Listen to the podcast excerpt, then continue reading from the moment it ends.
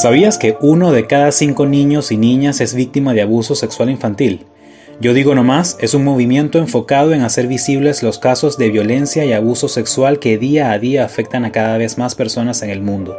Buscamos educar sobre esta problemática y alzar nuestra voz por todos aquellos sobrevivientes que buscan romper el silencio y las cadenas del abuso sexual.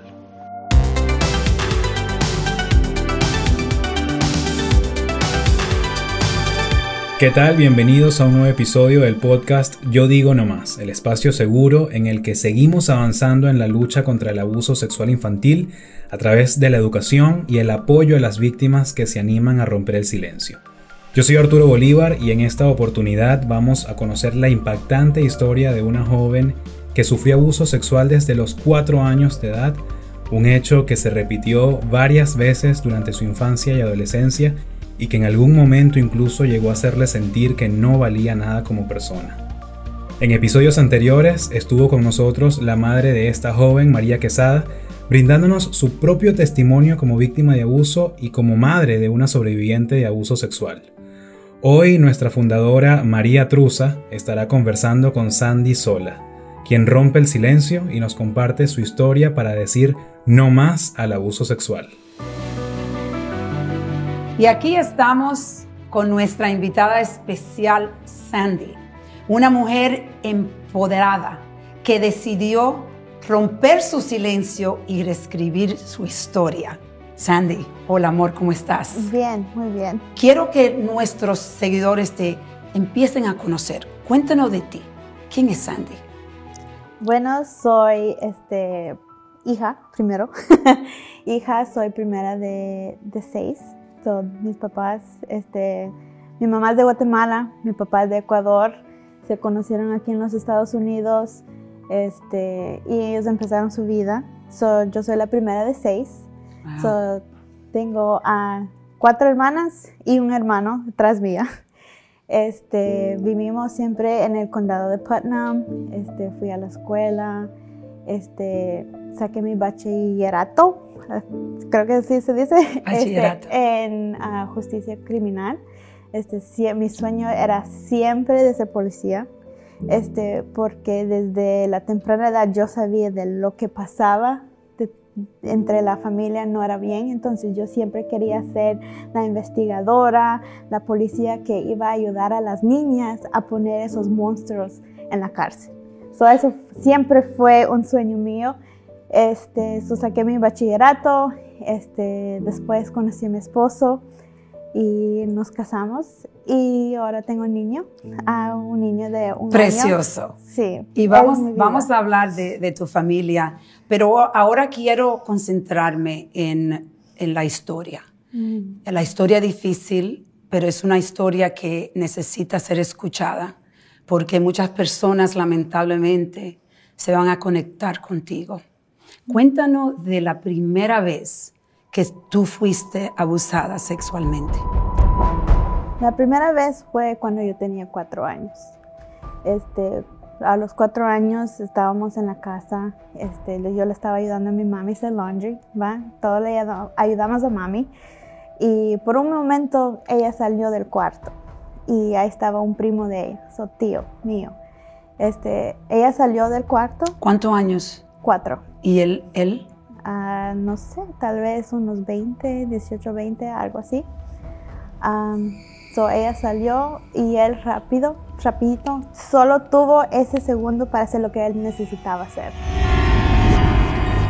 Me agarró, me puso en la cama, este, me tapó la cara con una toalla y enseguida me bajó el pantalón o no me acuerdo exactamente lo que tenía, pero tenía obviamente mi calzón. ¿ah?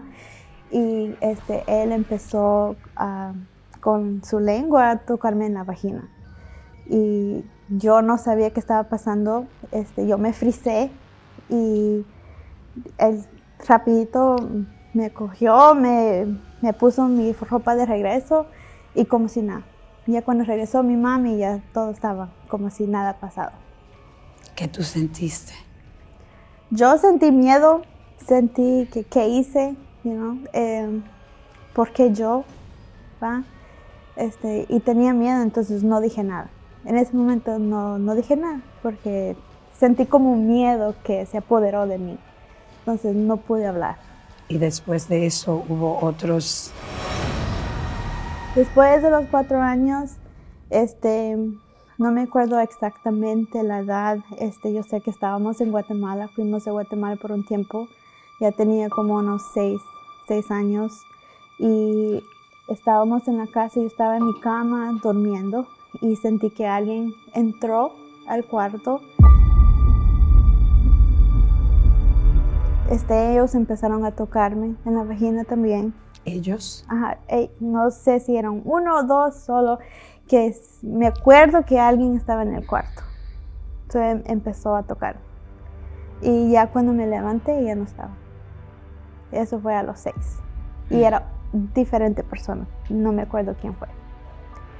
A los ocho a nueve años este, nosotros vivíamos en una casa grande, so teníamos que alquilar unos cuartos y alquilamos a tres personas. Y esas tres personas, ellos iban a la iglesia con nosotros, ellos vivían con nosotros, compartían con nosotros, eran como si fueran familia. Este, uno de ellos era un tío, un tío político que le decimos nosotros. Y con ellos tres, algo, había una situación con los tres. Y ellos no lo sabían, entre ellos, solo yo lo sabía, porque era en diferentes lugares, diferentes días, diferentes tiempos. Que ellos te abusaban a ti. Que ellos abusaban de mí. Los tres. Los Diferentes tiempos. Sí. Es muy difícil porque siempre cuando algo me pasaba, yo siempre me frisaba me frizaba y yo sabía que era malo, porque obviamente nuestras mamás veían las novelas y salían las novelas, la, digamos la, ¿cuál es la, la Rosa de Guadalupe? Eso siempre salían en la tele. Entonces, habían a veces donde episodios de, de violación salían. Entonces yo ya sabía que eso estaba malo, pero no sabía cómo decírselo a mi mami, no sabía cómo decírselo a mi papá. Yo lo que yo sentía que era mi culpa, entonces eso me, merecía yo. Cada vez que algo pasaba me lo merecía, porque yo sentía como si yo fuera marcada. Digo, yo me gusta usar el ejemplo de, los nazis. Los judíos siempre cargaban una marca, que ellos eran judíos. Y yo internamente sentí que yo tenía una marca diciéndome, tócame, viólame, haz lo que tú quieras conmigo porque yo no valgo nada. Entonces eso sentía yo y por eso nunca dije nada. No es fácil escuchar estas historias.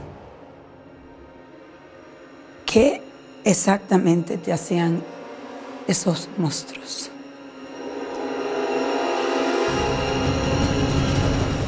Unos me tocaban, otros me violaban, me acostaban donde quiera, este, se forzaban encima de mí, de mí y había, este, you know, era sexo para ellos. Um, a la edad de 8, 9 años. este, a veces ellos forzaban mi mano que les tocaran a ellos, pero yo no sabía ¿va? por qué querían que yo los tocara. Entonces, hacían que yo les tocara y yo rapidito quitaba la mano. este, ellos pensaron que, no sé, no sé si pensaron que me veían como mujer, no sé. Pero siempre era, sexo. Eh, si andábamos en el carro, había instantes que andábamos en el carro con toda mi familia y si yo estaba a la par de uno de ellos, ellos siempre trataban de tocar en el oscuro, en la oscuridad, enfrente, delante de todos, aunque ellos no veían, va, pero estábamos todos ahí y ellos todavía aún queriéndome tocar con toda mi familia. Y enfrente de tu madre, de tu familia, eran personas buenas. Personas que iban a la iglesia. Sí. ¿Cuándo tú decidiste que ya no más? ¿Cuándo tú decidiste romper el silencio? A la edad de 12 años, yo me gusta contar la historia, pero no me gusta contar la historia solo porque yo dije la verdad por puro enojo. No era que yo estaba clamando ayuda, era por puro enojo con mi mami que todo salió. Yo creo que era como una botella de soda, va cuando ya la, la menean y la menean y explota. Eso fue este, cuando salió todo. Este, yo pensé que estaba enamorada y y la persona que yo estaba enamorada, yo tenía 12 años, la persona de quien yo estaba enamorada tenía doble de mi edad, tenía 24 años. Este, yo y él teníamos una relación. Para mí era una relación, que nos íbamos a casar un día, que, y todo. Él, él me lo pintó muy lindo. Él era para mí mi príncipe. Otro abusador. Otro abusador, ¿va? Era un lobo, este, vestido de oveja para mí. Pero yo estaba bien enamorada de él este, y yo le escribí una carta. Porque yo y él sí tuvimos, para mí era relación porque yo quería. Pero a la misma vez, ahora que lo miran, no. Era es pura violación porque él era mayor de edad. Entonces yo le escribí una carta y se me perdió la carta. No sabía dónde la dejé. Yo pensé que la tenía guardada. Total, mi mami la encontró y ella me preguntó de la carta, ¿qué pasó en diciembre? ¿Qué pasó en diciembre? Porque ahí escribí, no me puedo olvidar de, lo que pasó en diciembre. Y eso cuando yo y él tuvimos relación. Y cuando ella me preguntó qué pasó y qué pasó, y yo le dije, nada, nada. ¿Y qué tienes con él? Nada, nada. Sandy, ¿Qué pasó en diciembre? Yo sé que algo estás escondiendo. ¿Qué pasó? Y ahí cuando yo ya es que sabes qué más, es que tú no me entiendes porque no soy virgen desde los cuatro años. Y mi mamá se quedó like, Entonces sí, pues, lo que escuchaste. Yo estaba, no, era, tenía 12 años, creía que yo sabía todo. ¿Qué pasó? Entonces yo le, yo le mencioné de cinco personas, de cuatro, perdón, cuatro personas, de mis dos tíos, este, uno de la iglesia, me acuerdo quién más era, y un primo. Le conté a ella. Y ella se quedó igual que yo, en shock. No podía ni hablar, este, se quedó callada y en ese momento tenía que ir a, recoger a, mi hermano en la escuela. Entonces me dice, vamos a seguir esta conversación, quédate aquí y ya regreso. Y estaba, estábamos en la casa. Ok. Ella salió a recoger a mi hermano y yo en ese instante llamé a mi novio para avisarle. Le dije, mi mamá sabe de lo que me pasó cuando era niña. Y él me preguntó, pero no le dijiste nada de mí. No, yo no le dije nada a ti. Ok, no vayas a decir nada de mí. Yo sé, no voy a decir nada. Y colgué. Fue la última vez que hablé con él. Porque un tiempo después escuché que él se huyó a Guatemala porque sabía que íbamos a ir atrás de él.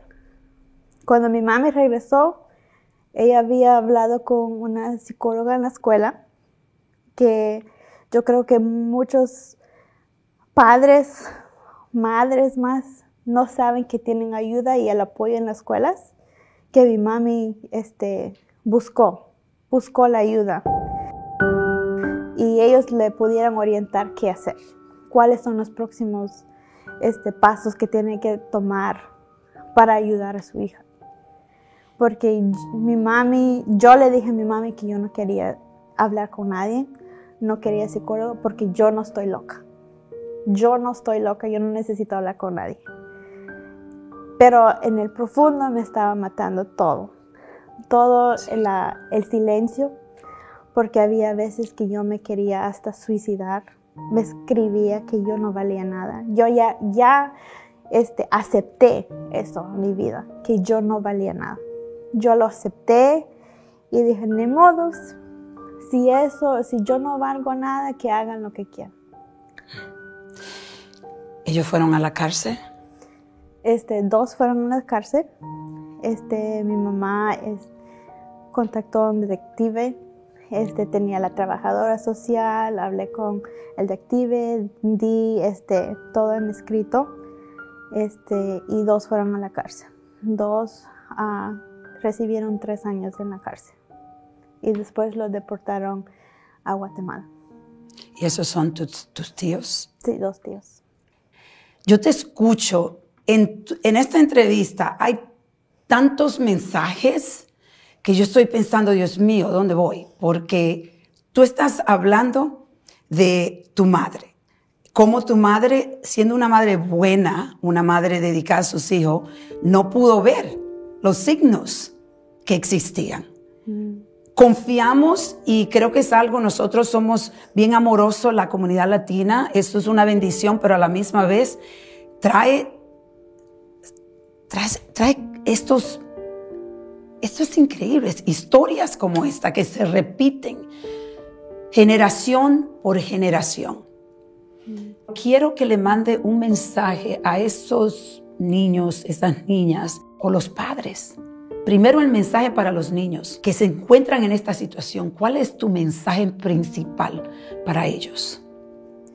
Mi mensaje principal para quien sea, niño, niña, adulto, hermana, hermano, lo que sea, que tú no tienes la culpa.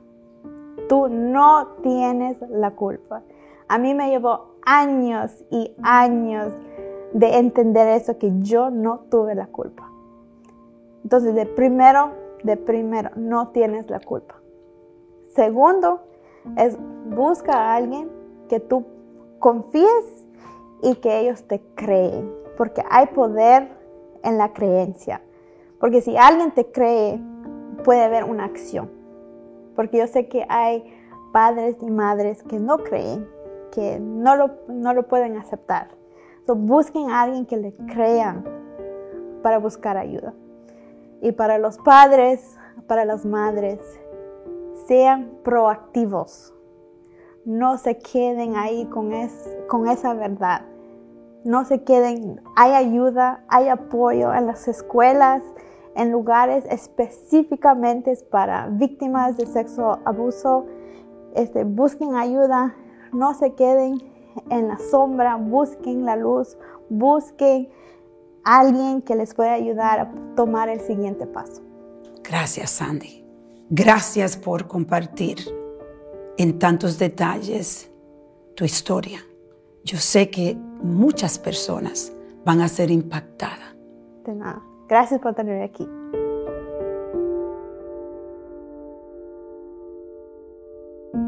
Muchas gracias Andy por compartir con nosotros tu testimonio y por tu valentía para romper el silencio y contribuir con esta lucha contra el abuso sexual. Como esta historia hay millones en el mundo y muchas de ellas nunca llegan a ver la luz por diferentes razones, como el miedo de las víctimas a ser juzgadas o incluso por amenazas de los perpetradores hacia las víctimas.